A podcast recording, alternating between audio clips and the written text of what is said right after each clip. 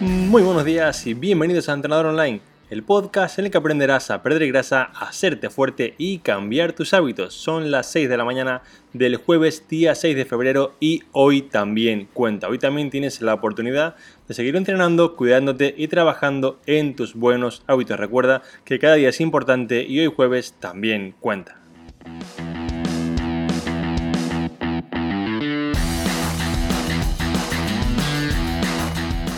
En el capítulo de esta mañana te explicaré por qué debes dejar de buscar la proteína donde no está, donde no se encuentra o donde aunque a priori se encuentra, donde digamos en teoría se encuentra, no es la mejor opción ni de lejos para ingerirla como fuente de proteína. Veremos realmente qué alimentos son, cuáles digamos contienen esta trampa, por qué se ha creado este pequeño mito de que ciertos alimentos sí que tienen mucha proteína y son fuentes interesantes. veremos realmente cómo poder hacerlo bien para que no arruines ni tu fase ya sea de perder grasa o de ganar masa muscular. Pero antes de contarte todo esto, quiero recordarte que el próximo jueves, día 13 de febrero, a las 7 de la tarde, hora de España, tendremos un seminario online completamente gratis en el que te explicaré paso a paso cómo conseguir perder grasa, hacerte fuerte y cambiar tus hábitos en solamente 8 semanas. Te explicaré por qué realmente el problema no es la información, de hecho hay demasiada, y te explicaré cómo tener un plan y cómo sobre todo llevarlo a cabo y conseguir cambiar. Será un seminario basado en tomar acción y realmente conseguir buenos resultados. Puedes apuntarte entrando ahora mismo en trainingaroundtheworld.com o si vas aquí debajo al final del capítulo verás que hay un enlace que pone registrarme al seminario.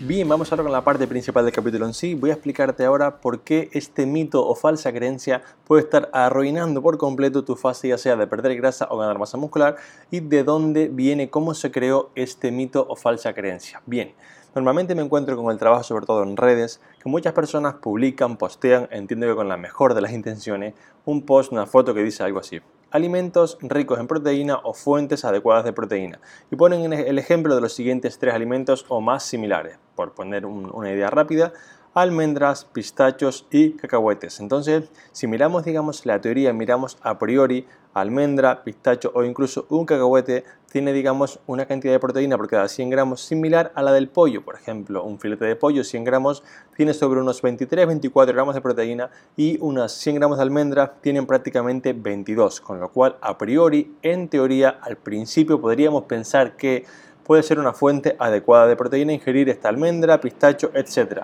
Pero ¿qué pasa? Que esto no es tan real, esto no es tan cierto, porque para nosotros ingerir este, digamos, vamos a poner el caso de la almendra, el ejemplo de la almendra, para yo ingerir 22 gramos de proteína que me dan 100 gramos de almendra, tengo que ingerir también, me guste o no me guste, porque esto es lo que trae la almendra con ella, por así decirlo, ¿vale? 575 calorías, lo cual son casi 400 más que las mismas que tendría en 100 gramos de pollo. Si analizamos el caso del pistacho, esto parece un capítulo de CSI, analizamos el caso de un pistacho pues nos daremos cuenta de que tiene 18 gramos de proteína por cada 100 gramos de alimento, que digamos a priori otra vez en teoría es una, una fuente, parece que es genial, pero tenemos que ingerir, para conseguir estos 18 gramos, tenemos que ingerir la friolera de 610 calorías, nuevamente casi 4 o 5 veces más que si ingiriésemos una fuente de pollo o incluso una fuente vegetal tipo tofu, seitán, etc. Con lo cual, estos alimentos no son ni de lejos, pero ni de lejos, ni, ni, ni, ni por asomo, ¿vale? Una buena fuente de proteína.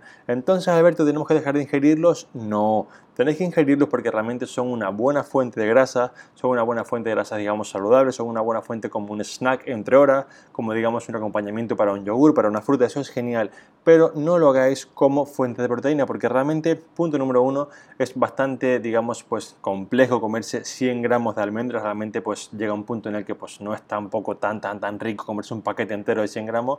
Punto número dos, son un montón de calorías, realmente son bastantes calorías. Y punto número tres, si solamente digamos ingerimos pues la parte normal, la parte de un puñadito de 20-30 gramos de almendra, la proteína que obtendremos es prácticamente 4, 5, 6 gramos, con lo cual esto es muy poquito para conseguir llegar al cómputo global del día que nos hace falta, ya sea para perder grasa o ganar masa muscular, y realmente vemos que no son alimentos adecuados, con lo cual la próxima vez que veáis, digamos, una foto similar en la que pone que la almendra, pistacho, compañía son ricos en proteína, hacer un poco de reflexión y pensar que por más que sí que tienen proteína, por más que realmente sí que la, verdad es que tienen una cantidad de proteína por cada 100 gramos adecuada, no son una buena porque tienen muchas, muchas, muchas calorías que van a ser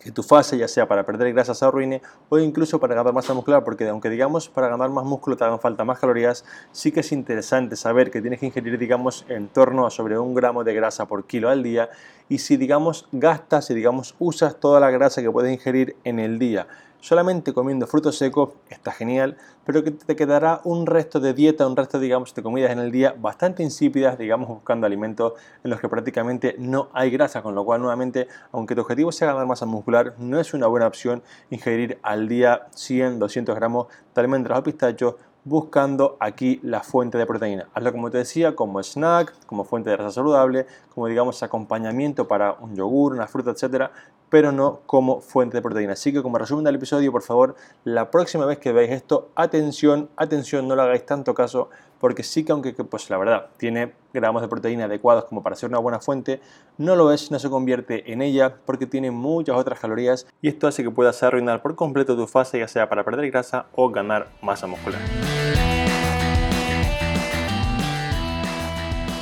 Y hasta aquí este episodio en el que espero que hayas aprendido realmente por qué estos alimentos no son los más adecuados para ingerirlos como fuente de proteína. Yo me despido otra vez hasta mañana viernes a las 6 en punto de la mañana. Como siempre, muchas gracias por escucharme, por apuntaros en Training Around the World, por registraros al seminario del próximo jueves día 13 y por estar al otro lado. Ya sabéis que sin vosotros yo no estaría aquí. Un fuerte abrazo y nos escuchamos otra vez mañana a las 6 en punto de la mañana.